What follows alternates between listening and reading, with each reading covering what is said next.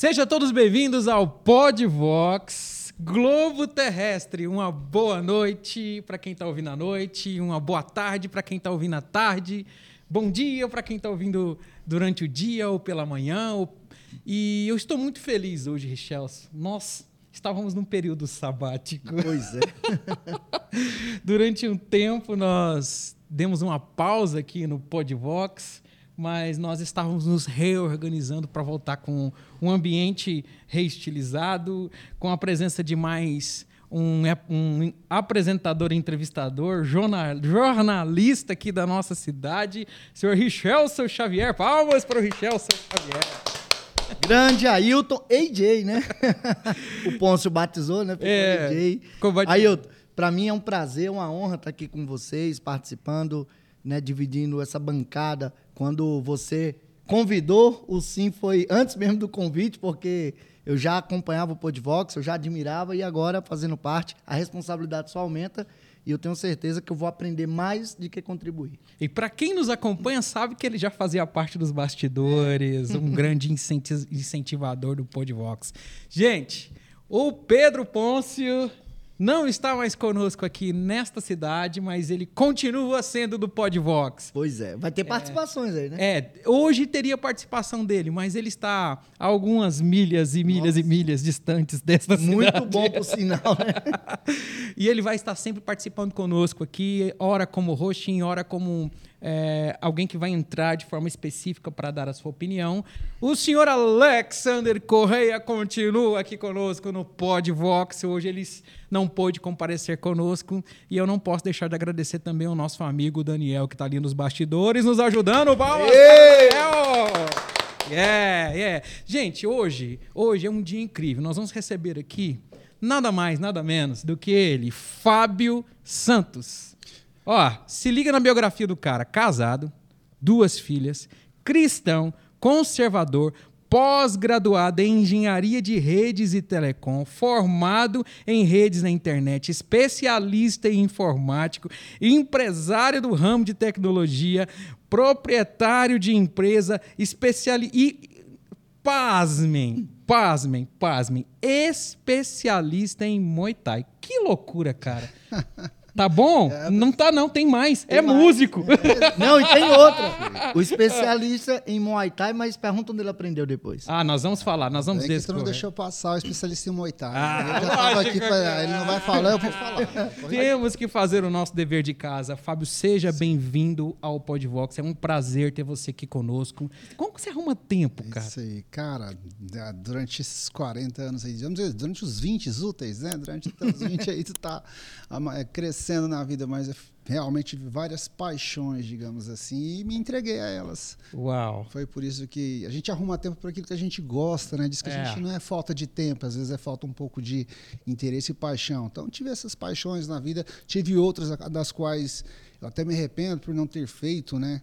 por não ter realizado algumas coisas ou tentado fazer algumas coisas. Te confesso que nem tudo fiz bem feito por fazer tanto, entre aspas, né? Uhum. Mas sou feliz por ter feito. É, e você tá pensando que acabou? Não! Ele ainda é músico! Ei, Richel, você vou te contar, cara é viu, cara? Que loucura, hein? E como nós sempre dizemos para vocês, o nosso intuito aqui no Podvox é que você dê o play aí no seu YouTube e você possa ter a certeza de que você está consumindo um conteúdo de qualidade. E para você para você que nos acompanha aí em todos os lugares do Brasil, aqui da nossa cidade.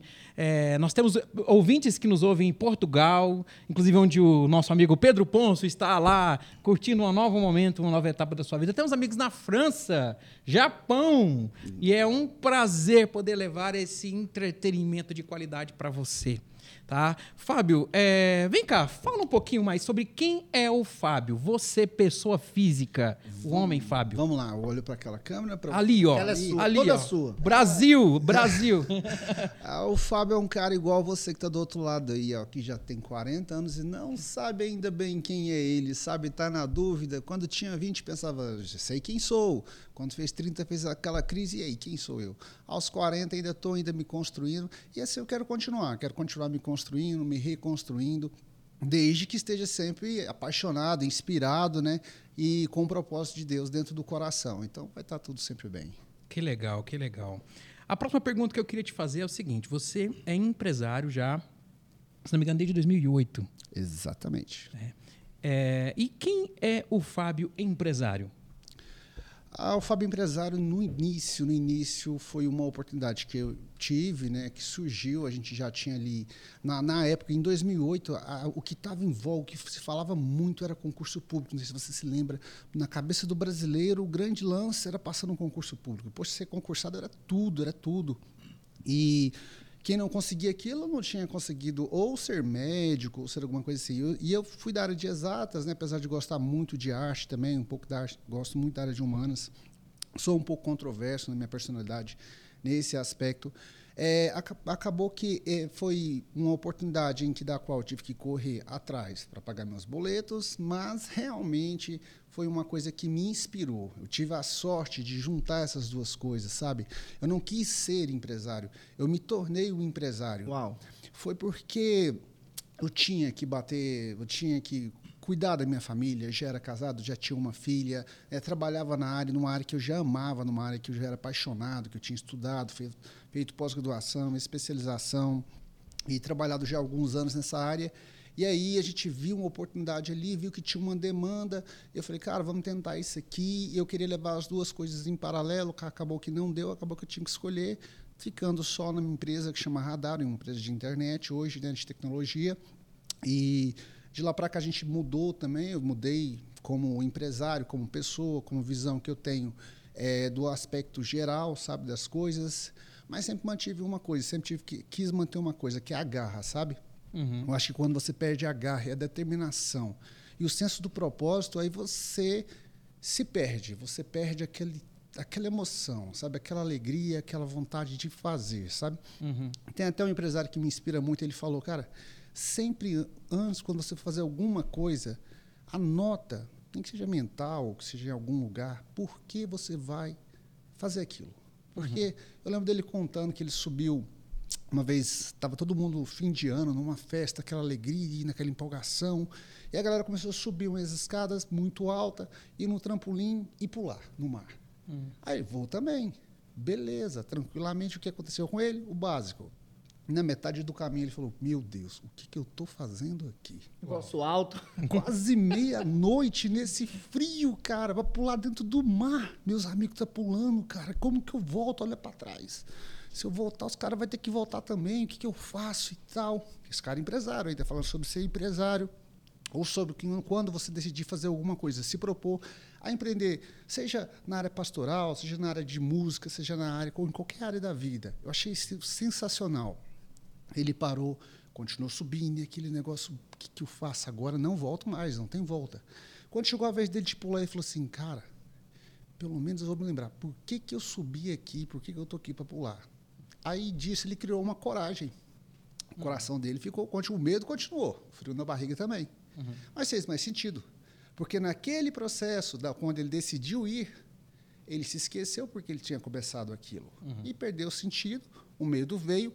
E é assim na vida: você monta um negócio, se você se esquecer por que, que se propôs aquilo, nas tempestades, no dia a dia, nos problemas que você vai ter, na, e vai ter, e serão muitos e muitas dificuldades, de repente o desânimo vai, vai bater. Mas é bom você lembrar por que, que eu estou aqui. Onde, que dia que eu decidi encarar esse desafio, sabe? É. Que dia que eu, eu decidi encarar esse desafio. E empreender está em tudo, em tudo que você faz. É. O Advox é um empreendimento, né, um uhum. desafio. E aí pode bater um momento que você fala, pô, por que eu estou fazendo aqui? E você tem que lembrar. Cara, eu me lembro que eu tinha um sonho, eu tinha uma vontade. Ainda é legítimo, faz sentido. Se faz, fica bem mais fácil. Uau, concluir. E, e, todo esse processo, perdão? É porque ele falou sobre o empreendedorismo do Podvox e eu não posso deixar de falar algo para vocês. Gente, dá trabalho para fazer isso aqui, é. meu irmão. Desce o dedo aí nesse botãozinho escrito like, dá um like pra gente para que o YouTube entenda a importância que é o nosso conteúdo e possa disseminar esse conteúdo. Salva aí esse canal se está sendo útil para você. Compartilha com as pessoas, nos ajude, porque de fato nós fazemos isso mais por amor é, na verdade, 100% por amor, né? Porque nós gostamos de levar esse conteúdo de esse não só um, um entretenimento, mas algo que traga valor para a sua vida, né? E, e, receber pessoas tão incríveis aqui como o Fábio e os demais que nós entrevistamos, isso é um privilégio para a gente. Então, pessoal, se você gostou, dá o like aí, compartilha esse negócio. Vai lá, Richard. E se não gostou e entrar, curte do mesmo jeito, é. porque é um segundo, não dá trabalho não. Já curte, já tá lá dentro mesmo, tá assistindo, né, Daniel? Pastor oh. falou uma coisa sensacional, sensacional aí, né? Por amor, você tá fazendo isso aqui por amor. Pode parecer um pouco assim de, ah, o cara tá querendo levar para um lado aqui, de emotivo das coisas e tá começando a falar. Não, cara, a, o grande erro, grande erro hoje, tá em alta agora ser empresário ou ser empreendedor.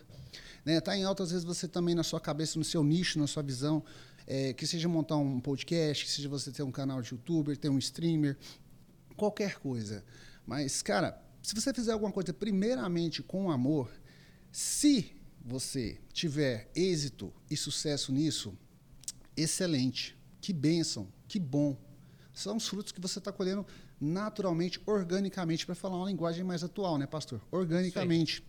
Mas quando a pessoa já entra com a cabeça já pensando nos frutos e não no amor em ter estar fazendo aquilo, se torna muito mais complicado, porque a gente vê muita gente bem sucedida, é. muita gente hoje ganhando muito dinheiro com a, com a coisa que se propôs a fazer, chegou lá no objetivo, conseguiu faturar X, né, que hoje as pessoas, infelizmente, fazem essa analogia de que sucesso está igual à quantidade da sua conta bancária, né, um erro é. clássico do ser humano, né?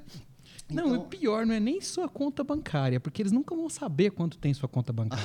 Eles, eles medem o nosso sucesso pelo nosso Instagram. Exato, sensacional. É, pelo nosso carro, então, pela roupa que a gente veste. No... Não é verdade? Quando você começou a falar, eu já, pensei, já peguei. Falei, é pelo Instagram, é. pelas fotos que você posta e tudo mais. E, e é tudo fantasia. Pra quem, Boa né, parte, Richelson? Você tá postando aquilo pra quem? Você comprou aquele carro pra quem, né? Aquela é. máscara, tá fazendo aquilo pra quem?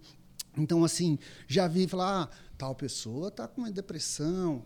Tá certo, depressão é uma doença, é normal, né? Mas tem sintomas e, e, e tem uma quantidade, um nível de depressão, mas a gente vê que muitas pessoas foi isso. A pessoa entrou com a ideia, é, eu quero, meus pais são advogados, eu quero ser um grande advogado de sucesso, porque meu pai tem duas BMWs na garagem, uma casa, mandando um condomínio fechado, minha mãe quer ver isso, eu quero a aprovação do meu pai e da minha mãe. Cara, você ama advocacia? Eu quero ser médico, não é médico. Cara, você ama medicina. É. E aí, tá o cara que nasceu para ser alguma outra situação que ele seria fantástico naquilo, fantástico. Seria incrível, né? Seria incrível, sabe? Ele se sentiria um cara preenchido. Talvez o propósito de Deus para a vida dele fosse ser tecladista ali na igreja. Tô falando já alguma coisa que é referente a mim também. Seja tecladista na igreja, que seja cantor no, na equipe de louvor ou que seja cara que seja vendendo pastel, seria um cara feliz. Mas aí ele se tornou um médico, ganha muito dinheiro e sente aquele vazio, sabe? Chega no final da noite e fala: Cara, como eu sou infeliz naquilo que eu faço. Igual as novelas mexicanas, já viu? É. Sempre tem aquela menina pobre que casa com um médico que diz: Não, vou largar tudo e morar na vila com você, que era o meu sonho. Eu tava vivendo o sonho do meu pai, não era o meu. Não, é, não. É. Maria do Bairro, não tem você essas tá coisas. romântico, hein, Richard? Não, minha mãe, cara. Oh, você... Mas Fábio falou uma realidade. Minha mãe, lá, lá no Nordeste, novela mexicana, começa quatro e meia da tarde, vai até sete da noite e encerrava com Chaves. Uau. Minha mãe ficava assistindo e eu ficava vendo Maria do Bairro, uhum. a, a, a Usurpador. Nossa, Usurpador é Só dá isso. Entregou a gente aqui. Entregou total. Entregou Mas é sério, só dá isso. Ô, Fábio, e, e, e, você contou, né? Fez um resumo de quem é o Fábio Santos, empresário e, e pessoa física, né? Cidadão, Sim. pai de família, casado. Mas todo esse processo foi em Anápolis? Teve algum período fora de Anápolis? Nesses primeiros 20 anos você falou, como é que foi? Foi, eu morei 20 anos em séries, nasci em séries, fui registrado até, até para falar alguma coisa assim interessante também, foi que minha mãe ficou com preguiça, minha mãe ficou com preguiça de me registrar em séries, ela estava em Rialma, que é a cidade vizinha, mãe falou assim, ah, eu acho que transfere, vou registrar isso. Então, assim, no meu RG eu sou de Rialma, mas eu nasci em séries, mas eu não tenho como, todo lugar que eu chego, eu sou realmente, nasci Sim, real, mano. Sou realmense, mas. Quem, quem nasceu em Séries? Quem é Cerezino. Cerezino. É, Ó, eu sou Cerezino, mas registrado em Real. É, registrado em Real. Você sabe, Daniel e Ailton e, e Fábio, quem é de Campo Limpo? É. É Anápolis que registra, até um tempo atrás. É porque, porque lá é era distrito, Anápolis. É distrito, né? É, hoje não mais. Mas assim, os cartórios é em Anápolis. Ah. Entendeu? Então, muita gente de Campo Limpo É Anapolino, mas a sabia. seu... Eu não É porque não tem disso. maternidade lá, vem nascer em Anápolis, entendeu? Ouro Verde vem nascer em Goiânia ou Anápolis.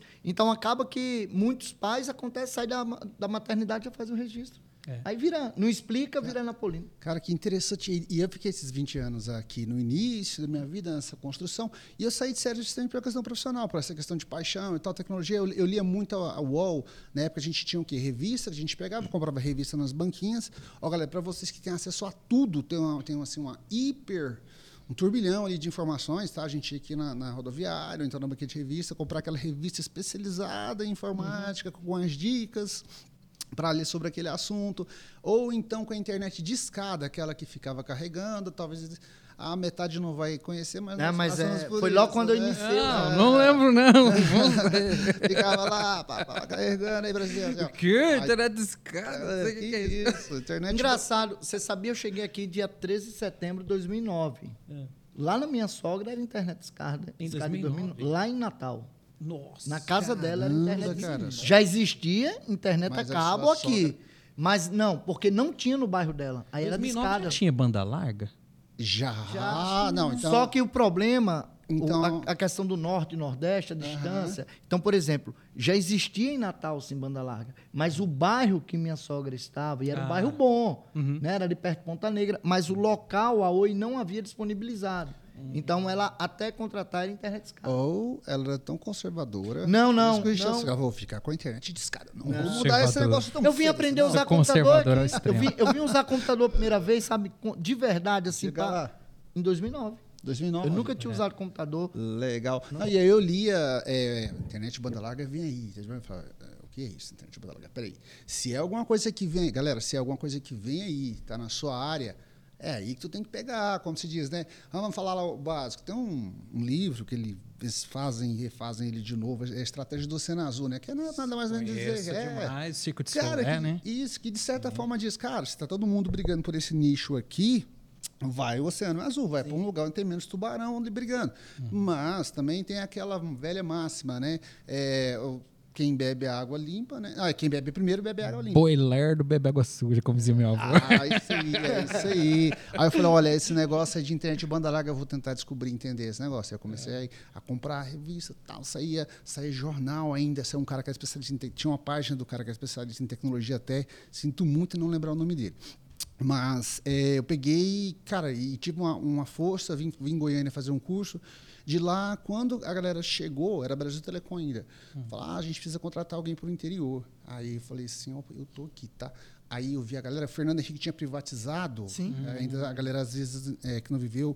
A gente, a gente tinha internet, é, tinha linha, meu pai tinha uma linha, para o meu pai foi um patrimônio, foi uma grande conquista. Era como se tivesse comprado. Nossa, nós Tinha temos uma gente que dizia que era um, era um preço de um carro, né? Era, compra, Também, você comprava ação. Você, você, você barganhava aquele. Eu te dou tr- três linhas telefônicas que eu tenho, mais um carro, mais Pra um lote para pegar essa, é, para pegar essa casa.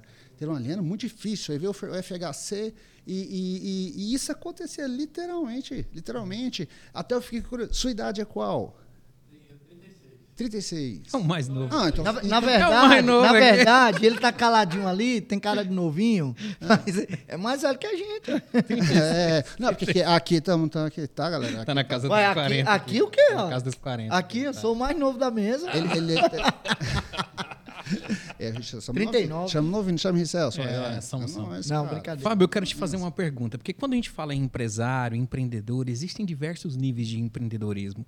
E assim, é, eu sei que hoje você já é presente em mais de 50 municípios, se não me engano. Sim, isso é real. É, Então, nós não estamos falando de um empreendedor, algo de um negócio que talvez seja de pequeno porte. Você hoje é um empreendedor de grande porte. Médio. Ah, tá sendo modesto. Não, mas isso é realista, né? Mas olha só, vamos fazer uma brincadeira aqui para a gente ter uma ideia. É, em nível de faturamento, ah, você hoje fatura abaixo de 300 mil ou acima de 300 mil? Acima, Abaixo de um milhão ou acima de um milhão? acima. Acima de 2 milhões ou abaixo de 2 Acima. milhões? Então é grande. Uau! Então nós estamos falando aqui de alguém que realmente tem uma bagagem como um grande empresário. Por que, que eu quis fazer essa brincadeira aqui? É, porque nós Fiquei queremos. com medo de você continuar a perguntar. Não, eu não vou da te comprometer. Receita ouvindo. Não, eu, eu paro por aí para não comprometer. Brincadeira, eu declaro tudo. Eu declaro tudo. É, por que, que eu quis falar isso? É porque às vezes a gente é, não consegue entender a pessoa humana por trás de uma grande empresa.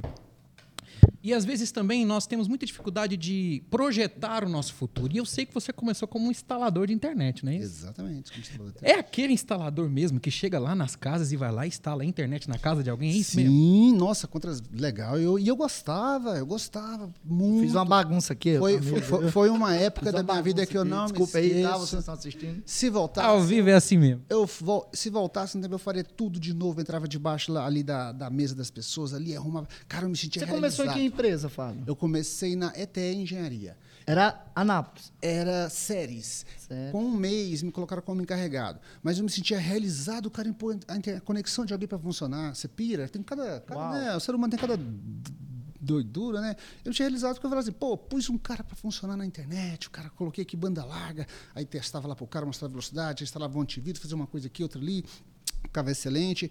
E assim foi sucessivamente até chegar ao nível assim mais, digamos assim, mas, é, digamos que eu comecei na medicina geral, né? Depois ali já fui mexer ali com alguma coisa mais especializada, que foi na hora que eu fui mexer com comunicação de dados. Aí depois que eu parti para o empreendedorismo, mas comecei como instalador. Instalador de internet. O- e o primeiro instalador de internet, eu fui o primeiro instalador de internet do interior de Goiás. Só tinha em Goiânia, tá? E Anápolis. Tinha três em Uau. Anápolis, dois vinham de Goiânia para cá. Contrataram pra- um para aprender aqui em Anápolis, mas eu era o único que tinha o curso especializado na época que eu fiz em Goiânia. E aí eu fui o primeiro a ser contratado no Brasil Telecom lá de séries. Pessoal, o Erivan Francisco, que era na época o CEO, me conhecia e ficava, "Ô, e aí, pessoal, te chamou, te chamou, não te chamou? Aí me chamaram, eu entrei nessa área, e entrei trabalhando para a ETE um ano, depois fui para Telemon. Deixa eu te fazer outra pergunta aqui, aproveitar que você entrou nesse assunto da ETS. Você se acha um cara de sorte? Claro, me acho. Muita sorte mesmo? Tenho até cinco motivos para dizer que sim. Eu sei de um. Você quer ver que eu sei de um? Diga lá.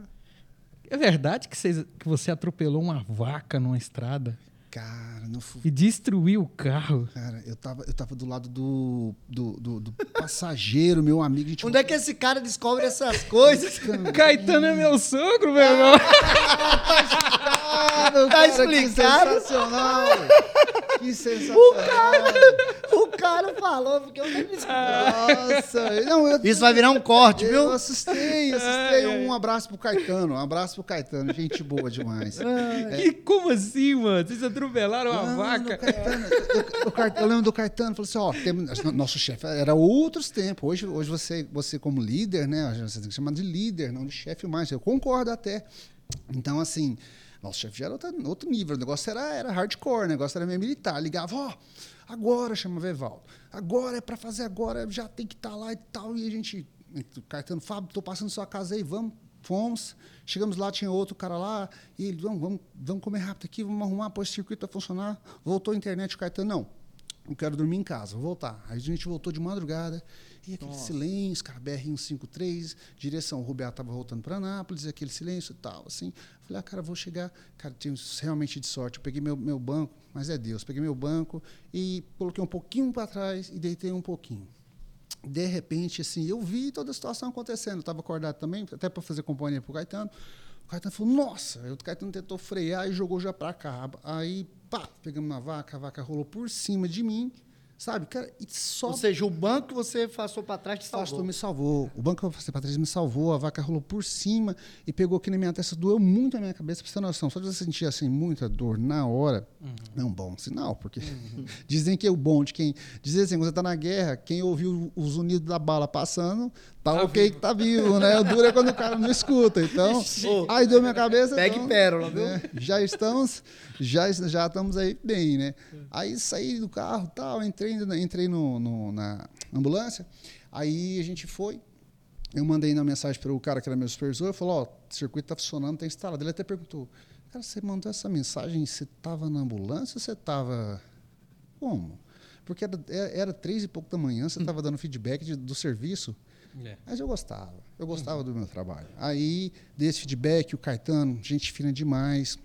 Esse mesmo patrão, a, gente tem que entender o seguinte: a, tem pessoas que elas têm uma, uma, criação e uma forma de fala talvez mais ríspida, mas isso não diz muito a respeito do coração da pessoa. Esse cara foi super coração e o Caetano ele, ele vai te, pode te dizer, confirmar essa história. Eu lembro que assim, se fosse pela empresa, empresa, empresa olha número, né? A empresa é. do tamanho da Telemon olhava assim, não números, a gente não tinha nome. Eu lembro que ele segurou a barra do Caetano e falou: Ó, oh, Caetano, vou continuar pagando o seu aluguel do seu veículo, cara, para você se recuperar e tal.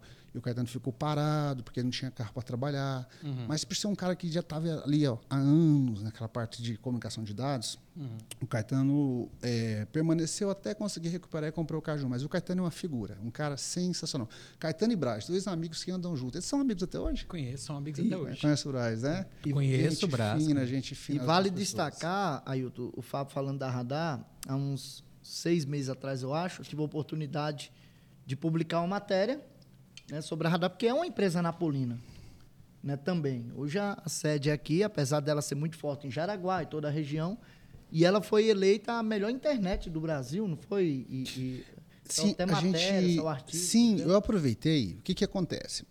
É, tem o, o, site de teste de velocidade que é Minha Conexão, que é o mais conhecido. Então, o que acontece? Ele varia muito, sabe, Richelson? Uhum. É como se fosse uma pesquisa, exemplo. Né? Naquele uhum. momento, naquele período que eu até pedi para fazer a divulgação, eu peguei, ó, vamos aproveitar e divulgar. A gente, a gente, nós estávamos com a média de velocidade mais alta de Goiás, Anápolis e região. Uhum. Então, isso, assim, isso, isso, oscila, varia muito. O que, que acontecia? O que a gente fazia? A gente já liberava. A pessoa pedia, por exemplo. Dá licença, desculpa. Tem a pessoa problema. pedia 100 megas, a gente colocava já 1 giga um roteador de extrema qualidade, porque não adianta você colocar 100 megas, não adianta você colocar gasolina pódio, mas o motor do carro não é. ser né, condizente. E aí o cara, todo mundo usava a nossa internet ali, gastava muito internet, e a gente ficou bem classificado nessa, uhum. nesse site, nesse ranking minha conexão, sabe? Uhum. Aproveitamos e divulgamos isso. Foi muito bom. E aí, eu, eu, por que eu fiz essa pergunta? Porque hoje você pega uma empresa napolina que virou destaque nacional, mas olha como começou a história. É. Teve acidente com a vaca, Instalando... o cara viu uma oportunidade, é. né? Disse assim, uau, banda larga, eu vou estudar sobre isso. Sim. Então, assim, tudo eu acho bacana o Podvox, porque é histórias que o povo conta. Porque você sabe que há um início simples. É. Né? A grande um dia, ó, o Podvox um dia vai ser gigante, gigante. Amém. Amém. Mas todo mundo vai lembrar, Daniel, você sentado aí nessa mesa, Isso do. Fábio aqui, do Ailton, é. do Alexander que tá comendo churrasco, não pôde vir, mas todo mundo vai lembrar. Pelo seu cara, velho. É Ele está num compromisso importante compromisso com a esposa dele, viu, gente? E com churrasco também. Comendo churrasco. E... É justificado. Mas, mas isso, é, isso é bacana destacar, porque a gente tem mania de valorizar, sabe o quê? Ah, não, cara, grande empresário que hoje está na Faria Lima. Nossa, o empresário está lá no Rio, lá em Belo Horizonte, mas esquece de valorizar os caras que decidiram ficar em Anápolis. É. Para ter um parâmetro disso, quantas pessoas você emprega hoje na sua empresa, em média? Mais de 400. Uau! Não sei quantas, mais ou menos 400. 400 famílias aproximadamente. Sim, né? sim, sim. É, é bacana isso. Isso é muito Isso diretamente. Diretamente, isso é diretamente. É. Quero te fazer uma pergunta aqui interessante. É, eu vi também que existe, você se empenha bastante em generosidade. É complicado falar sobre isso, né? É mas, mas é perceptível, né? Você, eu percebi que foi difícil cavar algumas coisas. Porque, de fato, você não gosta de... quase não se vê isso. Sim. Mas tem muitas ações é, que eu pude perceber, né? Ações de diversas diversas de cesta básica, compra de máscara na pandemia, internet gratuita e tudo mais, né? Qual que é, é os, uh, você poderia fazer para a gente uma correlação entre a prosperidade e a generosidade? Isso faz sentido para você como alguém próspero? Total, total, total. O pastor Israel de Miranda me ensinou o seguinte: ele falou, Fábio, eu não acredito que Deus abençoe um cristão para a bênção ficar no cristão. Eu acredito que Deus abençoa uma pessoa para abençoar outras também. Assim como eu fui abençoado por várias pessoas em várias situações, desde alguém que me ensinou a fazer algo, a quem me deu a oportunidade de entrar nessa área, a um bom professor e em outras situações. Então, assim, ah, meu coração ele sente desejo de fazer, sabe, essas coisas. Teve um projeto que a gente fez também que eu achei muito legal, e esse vinha de infância, eu tinha vontade de plantar uma árvore. A gente, a gente acabou plantando mil árvores. Uhum. E nós plantamos 1.500, 500 não vingaram, nós aprendemos que não é um processo tão simples assim. Fiz juntamente com o Gilmar, da GW. É, um cara muito bacana também.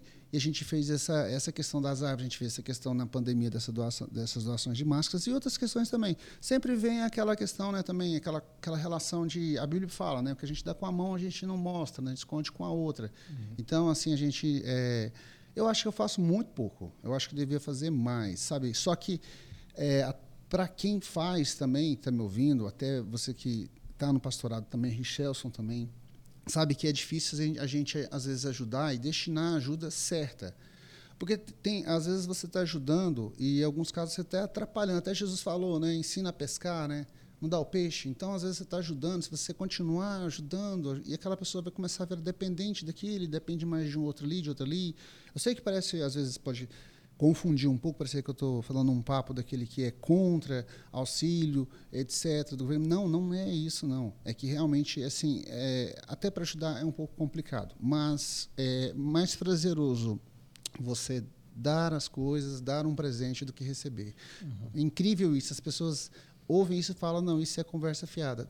Faz um teste. É porque, infelizmente, tem pessoas que se aproveitam da bondade dos outros, né, Ailton? É. E aí elas acabam usando de má fé tipo, adquirindo benefício que ela não precisa, enganando o próximo e deixando que um, quem realmente precisa venha receber. É, o egoísmo, né? É. Você falou aqui de cinco motivos para ser grato. Eu falei de um. Então tem mais quatro aí. Então, é, ele vai cavar. Um homem de sorte. Ele vai cavar. Eu, eu, temos, assim, eu tenho, na verdade, assim, números. Eu, esses cinco foi uma, uma, brincadeira com uma coisa muito séria. Na realidade, eu tive é, Teve, eu tive um problema é, com. Aqui, foi, foi basicamente assim: a única suspeita que eu tenho nesse caso, eu tomei cinco tiros para resumir. Os motivos são esses. Eu tomei cinco tiros ali é, de frente ao Banco do Brasil. tiros? Cinco tiros da a queima-roupa. No centro? No centro, em frente, em, em frente ao Banco do Brasil, onde era antigamente. Agora, oh, agora tá uma, é uma outra empresa de telecomunicações. A gente dividia ali. De, é naquele encontro assim, né, do Banco Brasil que tem até. Exato, de frente. Então, o que, que aconteceu? É, eu tinha um adversário, assim, eu nunca suspeitei esse adversário, eu tinha um adversário em Jaraguá, é, é, um papo já mais pesado e tal, mas assim, ele às vezes fazia proferir algumas ameaças, só que aquilo para mim parecia ser balela, não ia acontecer nunca jamais, até porque não fazia muito sentido aquilo na cabeça da gente, mas a gente não sabe, o ser humano é complicado, né? A gente não sabe como cada um pensa e enxerga o mundo, né? Uhum. Para mim aquilo era algo inviável. Eu sei que num belo dia eu, eu tava, eu tava, é, tinha bus ido buscar minha caneleira, que eu ia, treinar, eu ia fazer um treino em Goiânia, em sparring com um amigo meu chamado Jack. E a gente chama ele de Jack, o nome dele eu não sei, pra te falar a verdade, conheci na Tailândia. Pô, ele falou Sparrow, pegar, eu digo Jack Sparrow. É, Jack Sparrow. acho é, fazer um sparring com O Pedro Jack. tem uma parada dessa, assim, a mãe dele tem um nome, mas ele chama é. todo mundo, todo mundo chama por outro nome. É. Não, assim, eu, eu, já tinha voltado da Tailândia, então eu tinha ficado lá lutando na Tailândia, treinando, principalmente lutando, então eu ia fazer um, eu pensei assim, vou voltar para Tailândia de novo, estava muito apaixonado e tal, eu falei assim, ah, peraí, eu liguei pro Jack, Jack, seguinte, vou passar na sua academia aí, porque o Jack era muito bom, muito bom de sparring. Sparring é quando as pessoas estão treinando, o outro cara tá te treinando ali, aceitando apanhar, entre aspas, né, mas tá te treinando nisso. Aí eu falei, Jack, então tá, vou fazer sparring, vem aí. Eu lembro que eu pensei assim, vou tomar um pré-treino. Pré-treino, para quem não sabe, acho que todo mundo, quase todo mundo sabe, né? É alguma coisa composta com arginina, cafeína, uhum. é, taurina. É um Red Bull um pouco mais potente. Aí nesse dia eu falei, não, acho que não, ainda não. Graças a Deus não tomei. Então o que, que aconteceu? Quando eu cheguei lá, é, fui conversar com o meu sócio e a caneleira estava dentro da caminhonete, a gente tinha uma caminhonete na época, e de repente apareceu um cara na minha frente, eu achei aquilo surreal, e o cara tirou assim, um cara vestido assim, uma camisa aberta, tal, com um shortão, um chinelo. O cara sacou uma arma. Nunca tinha visto aquilo. Para mim, aquilo parecia Começou coisa de outro mundo. Apontou para mim e fez posição. Depois eu aprendi a tirar, né? ele fez posição de base. E se, eu não vi, meu sócio disse que viu o primeiro tiro foi no peito direito. Era um 38, ele tentou acertar né, em cima do coração. Olha como Deus foi grande. Uhum. Né, nós estamos brincando aqui, fazendo aqui eufemismo, uma questão de sorte, mas primeiro tiro foi aqui no peito esquerdo. Aí o que acontece? Os outro tiro, o outro tiro pegou a, do lado aqui e o terceiro no braço. Aí foi a hora que ainda fui pensar em correr. A primeira eu só ouvi um estrondo. Isso você estava em pé? Estava em pé. Eu não, não tinha caído ainda. Tomei três tiros, não tinha caído. Foi tudo muito rápido. Quando ele virou para acertar o meu sócio, é, porque eram assim nós temos a ação o processo eu não posso acusar ninguém né mas eu posso dizer que na ação no processo só, tá, só existe o nome de uma pessoa acusada e aí quando eu fui tentar correr essa pessoa também tinha, tinha prometido é, assassinar meu sócio uhum. fui correr eu entrei na frente do meu sócio e aí os, os outros dois tiros pegaram nas minhas costas uhum. e aí ele pegou e aí uma eu pensei pô não consigo andar porque eu caí e não senti minhas pernas nossa nessa hora é, isso era que hora, Fábio? Isso era pela manhã? não, três da tarde.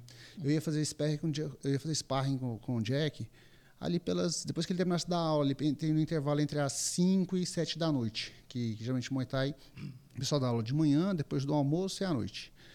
Aí, assim, na situação toda, eu, eu falei ainda pro meu sócio, eu, eu fiquei muito frio, falei pro meu sócio, é, fiquei, tentei ficar o mais calmo possível, falei, olha, liga pro SAMU, falei para ele, ele entrou em pânico, não conseguiu. Um outro amigo desceu e ligou. E eu vendo que eu estava perdendo muito sangue. E a galera começou. Tem, tem até. Teve gente que filmou ainda, né? Nessa época não era assim tão pulverizada a internet, não tinha tantos portais como tinha como tem hoje, mas é, eu fui, a polícia chegou, é, meu sócio estava desesperado e como só tinha essa pessoa de suspeito, né, que é de Araguá, onde nós começamos o provedor, e onde nós fizemos assim mais caridade. Até o Richel estava falando agora há pouco ali, ia entrar nesse assunto, né? É, é, meu sócio chegou é, e quando, aliás, a polícia chegou, falou o que foi aconteceu, quem foi? Ele pensou que tinha sido alguma briga, alguma coisa assim. Aí meu sócio, ah, foi fulano de Jaraguá. Uhum. Aí ele já ligou para o pessoal de Interlândia e falou assim, olha, é, fulano, nome tal. Aí a, a mulher da tinha uma floricultura do lado falou assim, olha, eles ficaram aqui a semana inteira esperando. Estavam aqui olhando. É, tava num, tá num palio preto. Não, palio não. Era um Celta preto, lembrei. Celta preto, duas pessoas. Um de batedor, né? Fica dentro do carro. O uhum. outro que era o atirador. Tinha dez passagens pela polícia na época. E eu tinha três. E aí, ligaram para Interlândia. O pessoal de Interlândia estava numa ocorrência na fazenda. Saiu da fazenda encontrou com ele chupando laranja ali em Interlândia. Tem dia que o cara abria banquinho para vender de uhum. laranja, tinha dia que não. Laranja uhum. e outras frutas. Nesse dia ele abriu. Os caras eram tão frios. Ali na BR mesmo, em direção a Jaraguá. Exatamente. Chegando em Interlândia. Quando você começa a subir para chegar em Interlândia, a polícia veio, identificou o carro, parou do lado deles. Eles já tranquilamente viram que a polícia já estava lá, pegou a arma do, com a cápsula deflagrada e tudo mais, etc. Mas o que eu posso dizer sobre a questão, voltando à questão da sorte, eu fiquei 29 dias na UTI, é, eu estava num quadro extremamente grave, eu tinha um problema no pulmão, eu lembro que minha esposa foi para a igreja, orou muito por mim, e o médico falou, oh, o pulmão dele é, é, um dos agravantes, voltou, fiz duas cirurgias nas costas, nas duas cirurgias podia ficar sem andar, tinha 50% de chance de, de sim ou não, porque foi na L1, L2 e L3, se eu não me engano. Hum. Aí, então tudo deu certo, tudo deu certo, porque assim não tive hemorragia na hora, sabe? Os tiros que pegaram no meu braço, eu até tatuei, mas assim não dá para quem tá ali nos ver, mas, mas assim, pra... é, você pode ver aqui, Richard, ele saiu aqui, saiu aqui, saiu debaixo do meu braço aqui, aqui porque era a bala explosiva que ele tinha. Hum. Se ela tivesse entrado no meu corpo, que ela... tinha pegado nos meus é. órgãos. E, e, essa pegou no meu braço. E Deus é tão grande que não atingiu nenhuma veia, como o médico falou, que poderia ter feito com que meu braço atrofiasse. Uhum. Tá? É, não pegou em osso também. Então, assim, onde ela pegou era carne. Então, ela pegou ali é questão de recuperação. Mas ficou foi essas queloides. Assim. E essa que pegou no peito, ela, ela. Essa que pegou no peito, eu. Assim, ela acaba entrando no seu corpo, indo para alguns lugares, eu não sei para onde ela foi, mas nenhuma atravessou. Mas não conseguiu retirar elas? Não retirou todas. Eu, eu, não faço hoje quando eu vou fazer aquele exame que acho que é tomografia, né, que você vai, que você tem a parte que você não pode estar de cinto nem pode estar. Uhum. É, Ela é, identifica, né? Não, não posso, porque se eu fizer, é, vai me puxar aqui de dentro de mim e tirar, né? Que loucura. Eu tenho muito projétil ainda dentro do meu é corpo. Mesmo? É, eu tenho, uma, eu tenho um nas costas que dá para pegar nele, sabe? E aí eu até falei com o médico, tira ou não tira? Eu pensei, vou tirar e fazer um souvenir, vou colocar numa correntinha aqui. para lembrar disso. E aí o médico falou: olha, você vai tirar, mas vai ficar mais uma cicatriz, né? Você já tem duas nas costas por ter feito a cirurgia, você já tem uma aqui na parte abdominal, então fica mais uma cicatriz. Deixa aí. aí eu falei, ah, então não deixa. prejudica a saúde, né? Não, não prejudica. Eu perdi um rim, né? Nessa, nessa situação, um rim, um baço. É, no mais, assim, é um milagre completo, completo, completo. Eu tô aqui. Uau, uau Ah, continuei treinando, não, não, não pratiquei mais Muay Thai depois disso, não tinha mais condições, mas no mais, graças a Deus, foi um milagre mesmo. Uau. Isso foi em que ano, Fábio? Ah, isso foi. É que eu come... essa história é um pouco pesada para mim, sabe? Mas isso foi 2012, eu tinha ido para Tailândia. Ah, já tinha... 2014. 2014. Já tinha radar, então? Já tinha radar. Eu tinha ido para Tailândia, ficado lá na Tailândia fazendo Muay Thai, especializando, né? Treinando na Tailândia e ia voltar para Tailândia em 2014. E aí aconteceu isso. Fábio, vem cá, eu quero falar sobre um assunto interessante aqui. Você é um empresário na área da tecnologia, né? internet especificamente, né? alguém que é, se especializou em promover o acesso, né? Isso. É, via internet, que Sim. interliga pessoas, né? Dizem por aí que a tecnologia ela veio para aproximar os que estão distantes, mas acabou por distanciar aqueles que estão é. perto, né? Sobre isso, eu queria falar em dois pontos. O primeiro ponto é nós vivemos hoje num país onde, se não me engano, mais de 50 8% dos brasileiros já sofreram algum crime cibernético. Né? De alguma forma. Cresce cada vez Correto. mais, né? Hoje é muito, muito inseguro. É seguro, mas em muitas, muitas instâncias se torna muito inseguro. Muitos golpes, né? Sim. Se não me engano também, uma das pesquisas que foram feitas sobre o Brasil, ele é o quinto país, em 2022, se não me engano, com o maior crime cibernético no mundo para você que atua nessa área que está lá do lado de lá dos bastidores, Sim. nós só entendemos o sinal de Wi-Fi que chega. É. Entendemos não, né? Só, se, só recebemos o sinal de Wi-Fi uhum. que conecta os nossos aparelhos ou o modem que chega ali, mas não fazemos ideia do que acontece por trás de tudo isso. Eu queria a sua opinião no sentido do seguinte: é, como, como se precaver, né? Existe é, a, a, nós precisamos nos preocupar mesmo ou tem meios que, que nos garante que esse processo vai diminuir? A internet ainda é um lugar seguro para você trafegar? É, eu queria que você traçasse um pouquinho dessa linha de pensamento aí para gente. Traço sim para você. É, veja bem, a internet ela é segura. É, o, o, erro geralmente é, é, como às vezes acontece em tragédia de avião. Hum. O erro geralmente está em quem está atrás do computador. A gente costuma brincar muito, né? A gente fala assim, ah, esse erro está entre é, a cadeira e o computador, entre o usuário. É né? problema de BIOS. É, problema de BIOS, justamente. Eu tinha até esquecido desse termo. É, tempo a gente não fala. Pessoal, primeira coisa, é, o, hoje o que você mais consegue acessar e hackear a conta de uma pessoa é por engenharia reversa. Nosso nome parece bonito, né? Engenharia reversa, que nome, mas fala inglês, que precisa uma coisa incrível. Não, conheça o cara, a pessoa que está atrás do seu Instagram, do seu Facebook, sua rede social, do seu e-mail, conhece você e vai digitar as palavras. Aí tem, um, tem alguns robozinhos, uns bootzinhos que você digita lá, né? Olha eu dando dica aqui. Digita lá uma lista de. de Nada que já não esteja no YouTube, né? É, já está, já está. Há muito tempo, inclusive. E aí a pessoa vai olhar para você e fala assim: peraí, ele é corintiano. Não, ele é flamenguista. Vamos lá, Mengão, opção. Mengão 1, 2, 3. Mengão, de 1 a 9. Previsibilidade. É Previsibilidade. Pessoal, não coloquem senha previsíveis. Por isso que hoje os sistemas forçam o quê? Você colocar uma, série, uma senha com caractere, número, uma letra maiúscula, letras minúsculas. E ainda, para reforçar, você coloca o seu número de telefone para poder receber a é. confirmação. E e-mail, né? Exatamente, ou, ou telefone ou e-mail. E eu tenho uma outra coisa muito legal também, que é o Authenticator, que tem do Google e da Microsoft. É? Então você passa por dois níveis de segurança. Uhum. Assim você já minimiza muito, muito, muito, muito. Não é tão obscuro. A pessoa começou uma época, o pessoal fala muito da dark web e tal. Uhum. Ah, aquilo, sinceramente, aquilo é uma infantilidade e tal. Não tem nada. A gente, a gente é legal cinema, é legal as coisas. A gente cria as coisas, hiperboliza as situações mais do que elas realmente são.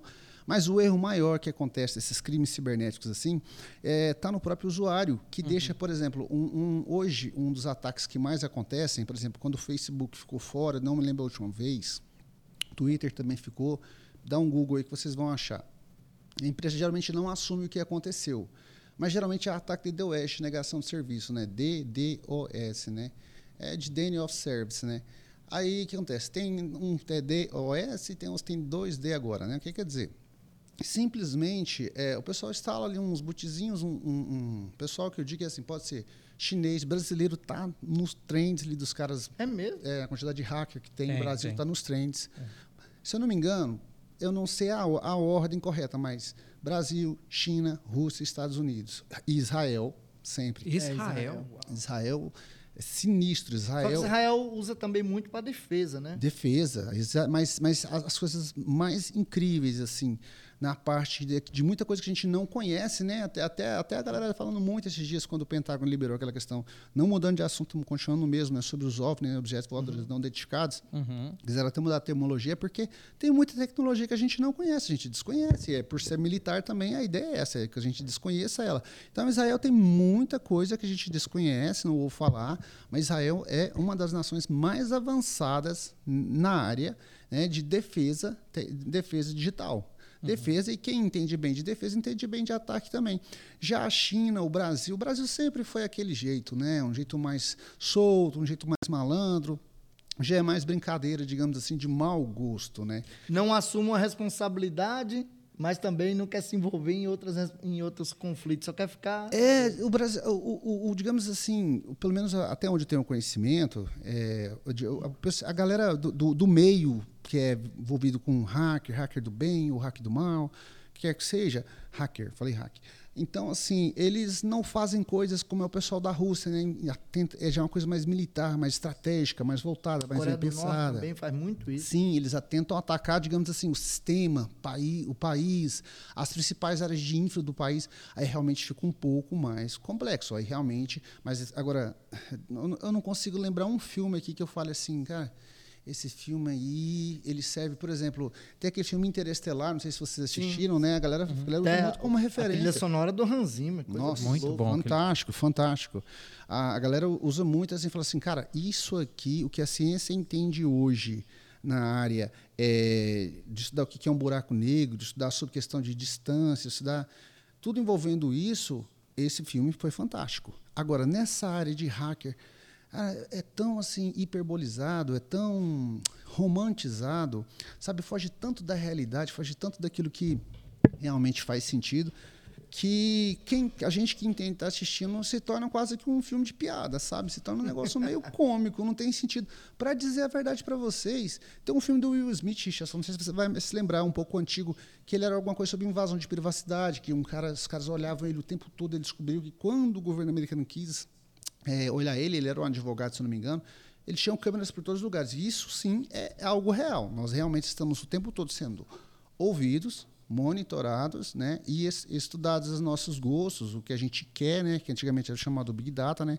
A gente está o tempo todo vendendo nossos dados, né, para os aplicativos. O celular está nos ouvindo, é, outros dispositivos estão nos ouvindo para poder vender coisas. Aí já é uma área comercial já tem, igual eu falei para você, a área mais séria, digamos, que são os chineses, que são os russos, Sim. os americanos, Israel, que já é uma área de defesa. E o brasileiro já é fanfarrão, essa é a palavra que eu queria dizer. E já a... brinca mais. Então, aproveitando que você falou sobre, sobre essa, essa questão aí do, do de tecnologia, de informática, aí você para para dar uma explicação técnica verdadeira, as pessoas vão te colocar que você está falando fake. Porque já romantizaram tanto o cinema, as histórias, e aí quando alguém chega para falar aquilo que é verdade, o povo, não, isso é fake, isso aí você criou, é mentira. Nós temos dois extremos. Aqueles que querem acreditar que, que a coisa é mais romantizada, que a coisa é, é, é um pouco mais complexa, né? E eu respeito. Se não houvesse isso, a gente não tinha cinema, teatro.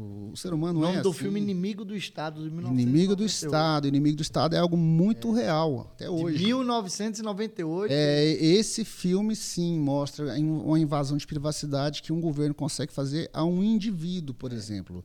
É? Então, assim, como o Richel está falando, tem dois extremos. Quando a gente fala, a gente tenta falar da forma mais simples possível. Eu não estou simplificando algo que pode ser complexo. Estou querendo falar de forma simples, porque é para ser palatável, para ser entendido de forma simples. Uh, agora, o que acontece? Tem gente que fala, não, não é bem por aí, realmente é mais complexo, esse cara não está falando certas teorias.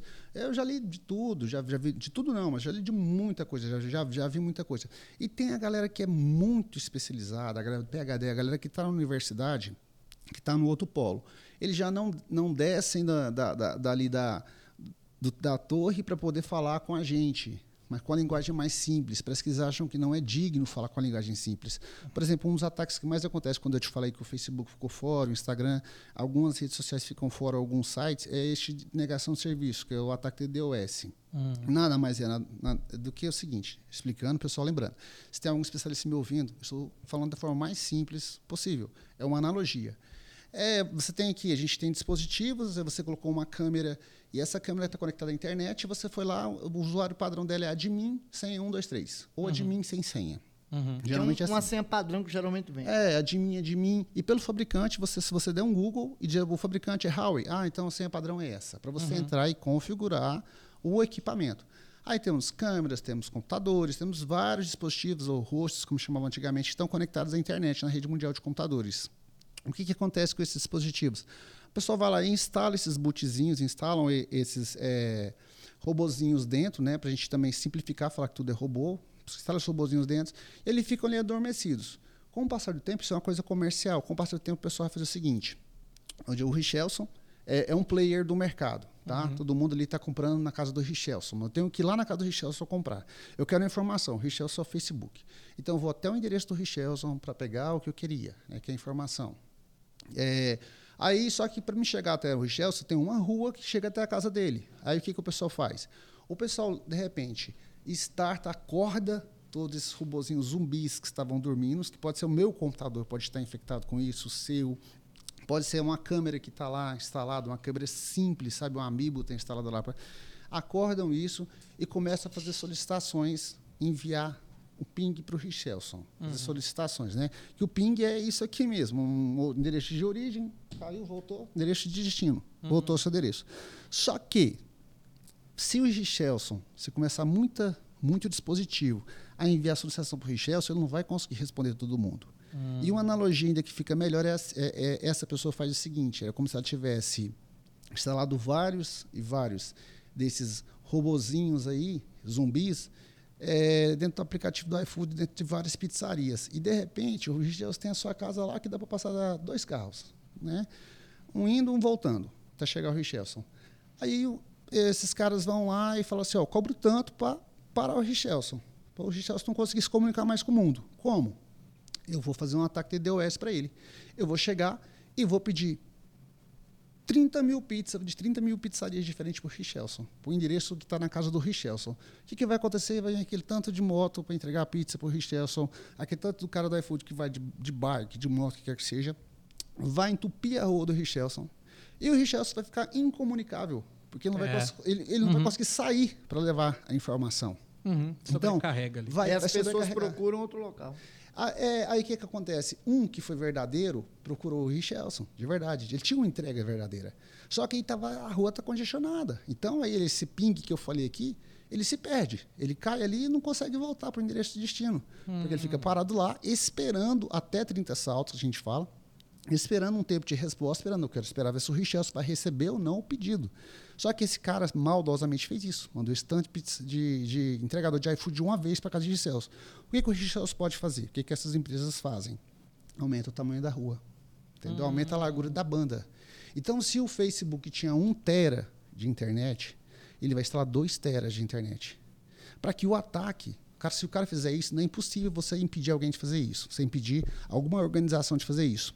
Mas de que forma que se o cara falar assim, cara, vou pedir 100 entregadores de pizza para ir lá, para entupir a, rede, a, a, rua do cara, ou a rede do cara. É, a gente chama de trompute, largura de banda, né? Só que o Richard falou assim, cara, eu dupliquei aqui a rua de casa. Esses caras vão passar aqui, mas vai ter espaço para quem queria vir, passar e voltar. É Entendeu? É esse, esse, é o ataque mais comum que acontece hoje. Uhum. Para tirar site do ar, uhum. para tirar algumas empresas do ar, entendeu? Uhum. Que coisa prejudicar. Podvox também é vida inteligente, não é Chezinho Grosso. E não é só na é madrugada. não é só na madrugada. Você assiste a hora que você quiser, manhã, tarde, uau, noite. Uau. uau. Eu tenho... Cara, isso é tão sério assim. É. Só, só para falar mais uma, um detalhe, você imagina, você imagina esses caras atacam um Magalu, por exemplo, que uhum. hoje já está com as ações em baixa, é um site de varejo. ou um site que seja é, uma, um site submarino viagens, uhum. e tem um concorrente, paga os caras lá da China para atacar e tirar esse site do ar. Aí você, ah, não deu para entrar no submarino, vou entrar no concorrente aqui e vou comprar minha passagem aérea. Dez okay. minutinhos fora do ar, teve, prejuízo imenso. É, prejuízo teve uma situação como essa aí com o grupo 3G, 3GP, né, do Paulo Lema. Do, o 3G Capital, né? 3G Capital, que os, os sites todos foram hackeados, capturados, né? Olha e ficaram, acho que, três dias, se não me engano. E foi um prejuízo, assim, de dezenas de milhões. Em é, a, gente tem, a gente tem sequestro de informações também, né? O pessoal, hum, o pessoal é. sequestra as informações e, e te corrompe, fala para você, olha, eu te devolvo se você pagar X.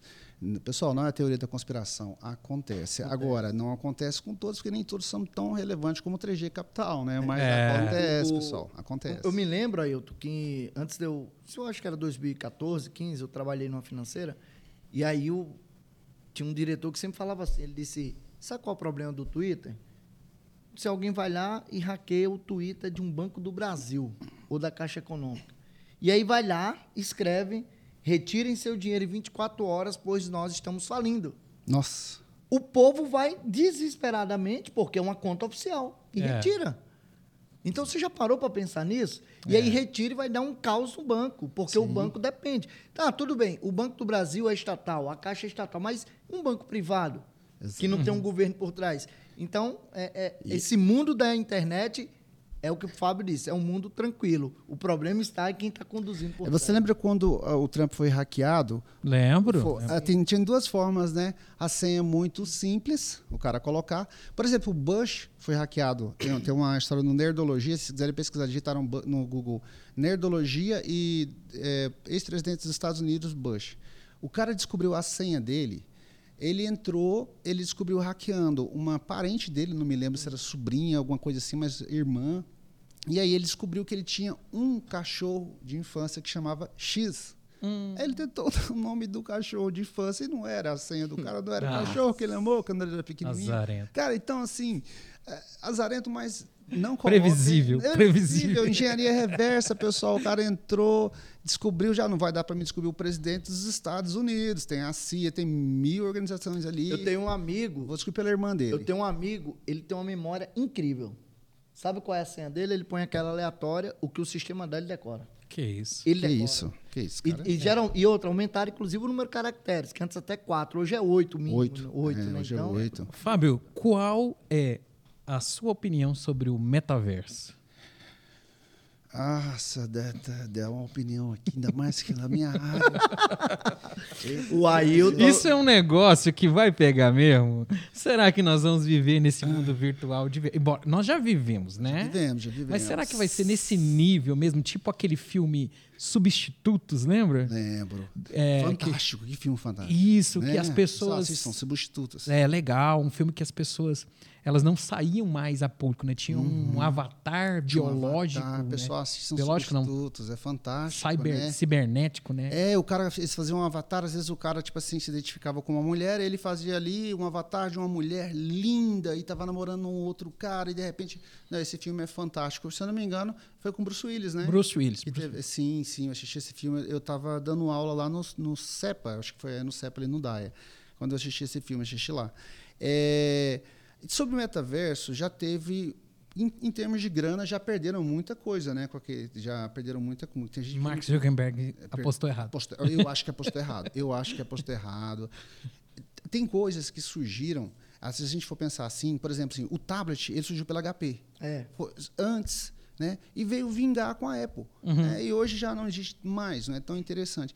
Tem coisas que ele surge em um tempo e ele vai vingar e funcionar e ser aprimorado com outro tempo. Pode, pode ser que essa entrevista aqui, eu quero ficar, já quer ficar gravado para sempre. Vai, hoje eu não acho que vinga. A gente não sabe como vai ser daqui a 10 anos, daqui a 5 anos. Né? Tem, inclusive, que geração hoje está mudando de 7 em 7, de 4 em 4 já mudam de gerações, né? não é como antes, que era de 10 em 10 anos. 10, 10. É. é. pode ser que alguém crie uma coisa revolucionária. Pode ser. A Microsoft saiu fora, né? A uhum. Microsoft uhum. fechou o projeto, fechou o programa, não vamos trabalhar com isso mais.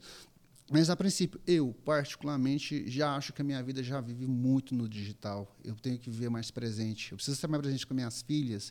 Eu preciso estar mais presente. Hoje mesmo, pastor, a gente falando, a gente foi falar a competição da igreja. Não estou falando que a igreja compete, mas a competição do evangelho, da palavra de Cristo. com as redes sociais é, chega a ser. Segura isso aí que eu tenho uma pergunta sobre isso. Vamos falar do metaverso e eu tenho uma pergunta sobre isso muito importante para te fazer.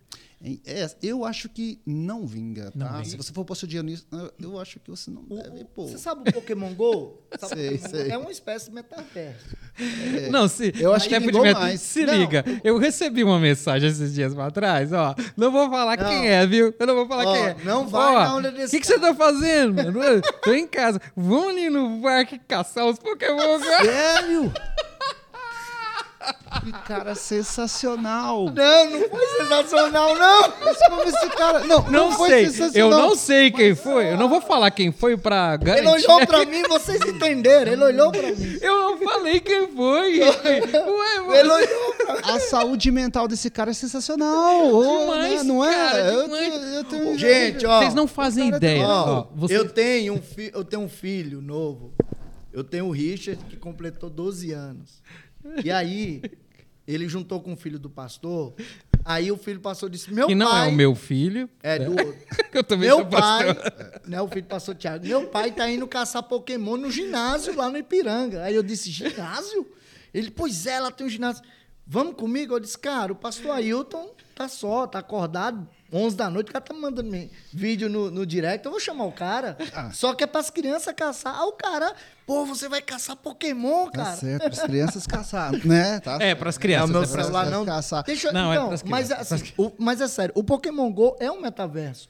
E que Eu deu acho certo. também que deu porque é o seguinte: é, é, você pode se envolver no jogo sem atrapalhar seu dia a dia. E tem realidade, e tem realidade é, aumentada. Isso. né, também, Já o virtual, metaverso é algo que você precisa parar e entrar para viver. Então, por isso que eu acho que não deu certo no Brasil. Apesar que a Europa ainda usa um pouco, mas parece que não pegou mesmo, nem não só no Brasil, mas no mundo inteiro. Fábio. você ver, né? Até a ideia é diferente, mas aquele The Sims, né? Os caras já lançaram tantas atualizações, não é, não é todo. Eu não E até hoje- joga. Até hoje tem The Sims, né? Que Minha é- esposa é, é joga. o mais forte, sua esposa joga. É, é, eu, eu já tive até vontade de jogar. Agora, falando sobre jogos, até teve o, o- cara. Vamos, vamos, vamos chamar o nome dele aqui. Quem sabe a gente tem no YouTube ainda pega o algoritmo ainda, mas o cara do o Igor do, do Flow, né? O Igor. né? Igor do Flow. Poxa, mas esse cara me ofendeu muito, muito essa Sério? semana. Sério? Foi algo muito pessoal que doeu aqui, passou na alma, Richels.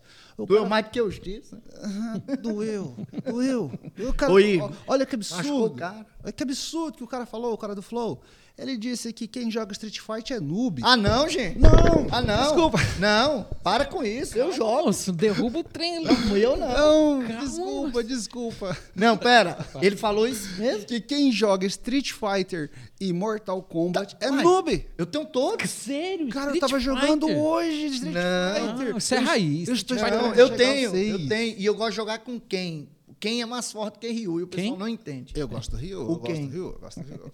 Mas olha só, a pergunta que eu queria te fazer com relação a isso é: você é pai, Sim, qual a idade de suas filhas? 6 e 13. É, e lida com a internet, né? Sim. Você é um empresário no segmento da internet. É, como lidar com a influência da internet na vida das crianças? Saiu uma pesquisa, acho que em 2020, se não me engano, da BBC News, de um psicólogo, neurocientista da França, que é o nome dele. A instituição também pedagógica norte-americana tem pesquisado muito sobre isso, que há um regresso na cognição das crianças da nossa atualidade. Inclusive, pela primeira vez, eh, nós temos uma geração que, em nível de QI, é inferior, à Inferior à geração anterior. anterior. Sim, e a neurociência, eu sou um aficionado de neurociência, quem acompanha sabe como é que é, né? Sou aficionado por neurociência, programação neurolinguística, o estudo mesmo biológico, principalmente do cérebro, eu gosto mais dessa parada.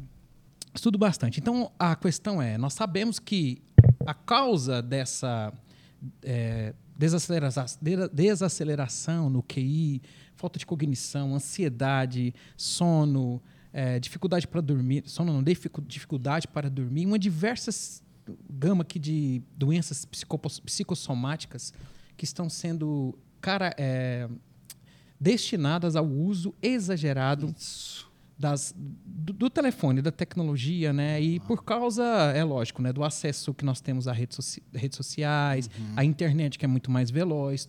Hoje todo mundo, essa geração nativa já, já nasce conectado, né? Exato. É, qual que é a sua opinião com relação a isso? Qual que, que recado você daria como pai, alguém que vive nesse, nesse outro lado, alguém que tem uma empresa que sobrevive de tecnologia. Qual é a sua rotina? Como você lida essa situação com seus filhos e Sim. como você poderia nos. Pastor, nos eu vou começar corroborando com você com o que você disse sobre causa, né? Uhum. Primeiro, assim, a pessoa pode falar assim, mas não, não, isso não é causa, não. Hum, pera lá. É, como assim? É, eu, eu aprendi uma coisa que eu nunca me esqueci e que ela é fantástica e serve para quase tudo na vida. A gente teve um problema técnico na Codemi, que era uma empresa de extração de minério em Niquelândia.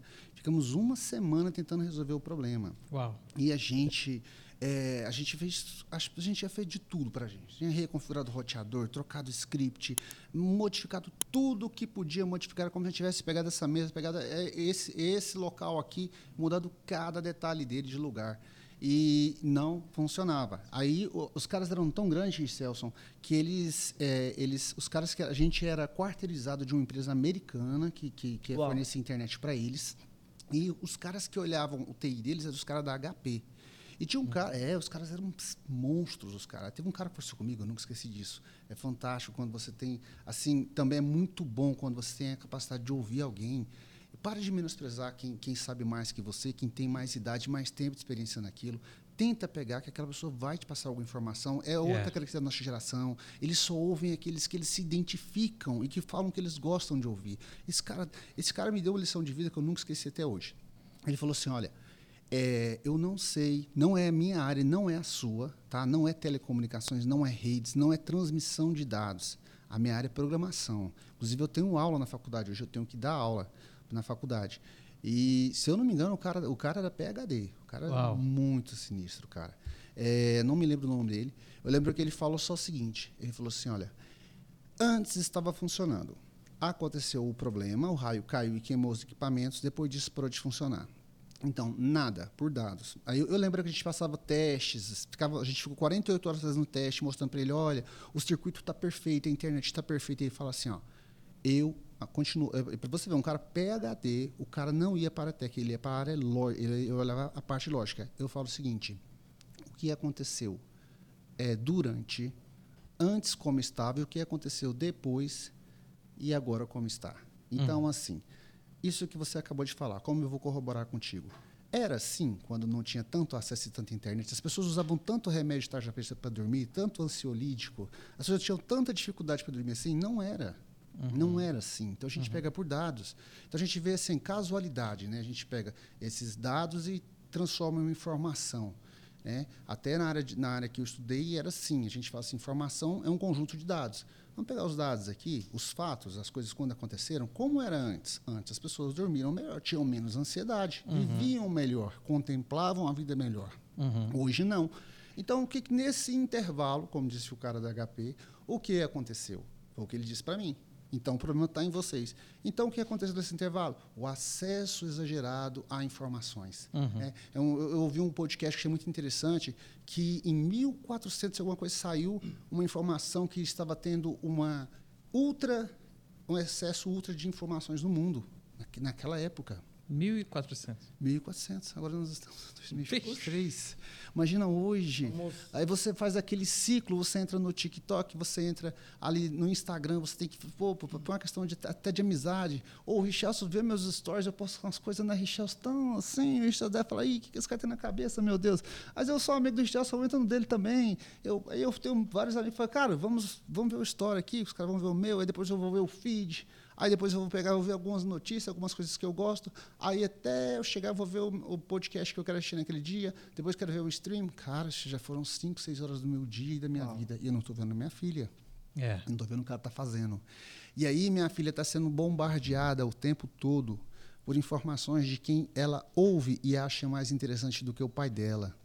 Porque quando eu tinha a idade dela, todo mundo que tinha 30, 25 era velho. Eu falei assim, ah, essa pessoa é velha, essa é velha. Eu vi ontem mesmo uma pessoa colocando no Twitter assim: perdão às pessoas que eu chamava de velho que tinham 30. Porque a gente quando tem, a gente quando tem 15, a gente, todo mundo quer Vou publicar isso velho. também no meu Twitter. Perdão. É, perdão, perdão. A gente pensa, eu pensava assim. Então, assim, a minha filha, ela não me ouve tanto quanto ela ouve é, a, a, o que as pessoas falam para ela, os influenciadores né, falam para ela na internet. Uhum. E, eu, e um problema, eu estou falando da minha filha de 13 anos, e tem um problema maior ainda. É, a falta às vezes de crença, sabe? As pessoas é porque tem muita gente descrente na internet e é natural do ser humano questionar as coisas. Só que a gente antes, a gente ia na escola dominical, ouvia, a gente tinha um embasamento, a gente ouvia a palavra de Deus, ouvia a Bíblia, aprendia, sabe? E aquilo dava trazer até, uma, até mais paz para a gente, sabe? Uhum. Em saber o que é, em ter uma definição do que é certo, do que é errado, de, do, do, do, propósito das coisas. Hoje não. Hoje só gera confusão é. na cabeça do adolescente, principalmente, sabe? Do pré-adolescente. Você vê hoje assim, é, eu, eu as crianças às vezes questionando seu gênero. Gente, o Elon Musk tuitou isso esses dias. O Elon Musk tuitou isso esses dias. Vamos respeitar o cara, o cara mais rico do mundo. O cara fez um, termo que todo mundo usou: foguete não dá ré. O Elon Musk quebrou isso, foguete é. dá ré. Então vamos respeitar o homem. E é sério, meu. É Ele sério. fez o foguete da ré. É, é não é possível. O cara criou os carros elétricos, o cara, o cara criou o sistema do PayPal. O cara poxa, mas vamos dar um pouquinho, né? Os caras devem ter uma coisa a falar. Ele falou. Ele respondeu uma senadora dos Estados Unidos, estava falando. Falou, olha, eu acho que não, que eu acho que a criança não tem, não deve tomar nem, nenhuma atitude drástica, nem cirurgia, nem tomando nenhum tipo de, de, de complemento antes de fazer 18 anos, porque até essa fase a gente é muito confuso, estamos em construção. Uhum. Simples assim, uhum. estamos em construção. A minha filha, ela está muito confusa. Em, é, e, assim, e, um, e um agravante, um agravante, pessoal. Você que está me ouvindo aí, é, você que que sua filha ainda conversa com você e te questiona, fala, mas seu pai, é assim, assim, assim, assim. Às vezes você se sente colocado na parede, que ela tem muito acesso a muita informação, você ainda é agraciado, porque a maioria ainda é aconselhada a não questionar. É a boa e velha tática, não discute com eles não, que eles não sabem nada. Se é. você discutir com eles, você vai estar dando chance para eles te confundirem. Não perde tempo, são bobos, são idiotas, são retrógrados, são um pessoal que já passou, então não discute com eles. A minha filha é extremamente fechada, ela se fecha no quarto, eu não sei quais redes sociais ela, ela usa. Às vezes eu tomo o celular, tomo a atitude correta de tomar o celular, deixar ela um tempo sem o celular, sabe? Mas infelizmente, sabe, infelizmente o que eu, a minha filha, o que eu vejo, e se tem alguém me ouvindo que tem filho pré-adolescente, adolescente, é uma confusão como eu nunca vi antes. Adolescente já é complicado e hoje é mais difícil ainda ser adolescente é. por causa da internet. Olha que coisa, né? Pessoal, nós já estamos caminhando aqui para o final e nós aqui nos aproximamos o mais próximo possível aqui para poder fazer um bate-bola. E nesse momento, é, vou falar aqui algumas perguntas para você, Fábio, e você vai me responder com uma frase direta, ok? okay? Uma, uma resposta direta, pode ser? Vamos lá. Então, vamos lá. Eu vou falar aqui primeiro sobre família a base de tudo. Jesus Cristo. A esperança. Fé. Aquilo que nos salva nos piores momentos. Dinheiro. Necessidade. Necessidade. Política. Está intrínseco na nossa vida. Amizade. É um tesouro. Igreja. É essencial soltando a voz. Eu vou falar alguns nomes de algumas pessoas aqui você vai poder soltar sua voz aqui em uma frase. Nossa. Duvido oh. ele conseguir em uma frase. Ó, vamos lá. Paulo Lema. Uh, um cara bom que deu sorte. Elon Musk. Gênio. Lula, Luiz Inácio Lula da Silva. Ai, meu Deus. Ai, meu Deus, essa é a frase. Ai, meu Deus. Ai. Alexandre de Moraes. Esse é perigoso até falar, né?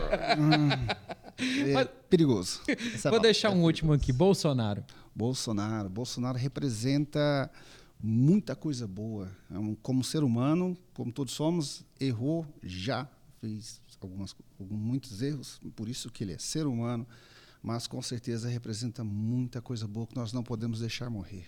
Beleza. Agora aqui para essa câmera, eu queria que você deixasse um recado para quem está nos ouvindo. Se você pudesse agora dar aquele recado para aquela pessoa, qual seria? Pessoal, para mim foi algo edificante estar aqui. Sinceramente, nem esperava. Obrigado, Richels, pelo convite. Obrigado, pastor. Obrigado por ter vindo. Foi, foi essencial, foi edificante. E eu quero que você tenha uma excelente semana, uma noite de sábado muito boa. Se possível, dá um abraço nos seus filhos, tá? Dá um abraço em quem você ama. Liga para seu pai ou para sua mãe que você não liga muito tempo. Se for possível, dá valor às coisas que não Yeah. têm preço na vida. É. Pessoal, muito obrigado. Obrigado, Richelson. Obrigado, Obrigado, Fábio. Ailton. Obrigado, Obrigado a vocês que estão nos assistindo em todo lugar, no globo terrestre. Não deixe de deixar aí o seu like, de compartilhar, de comentar. E, e vamos que vamos, que iniciar mais uma vez, restartar esse podcast. Nós contamos sempre com vocês aí do lado. Que o Senhor te abençoe. Até mais, Globo Terrestre! Valeu! Valeu! Let's go!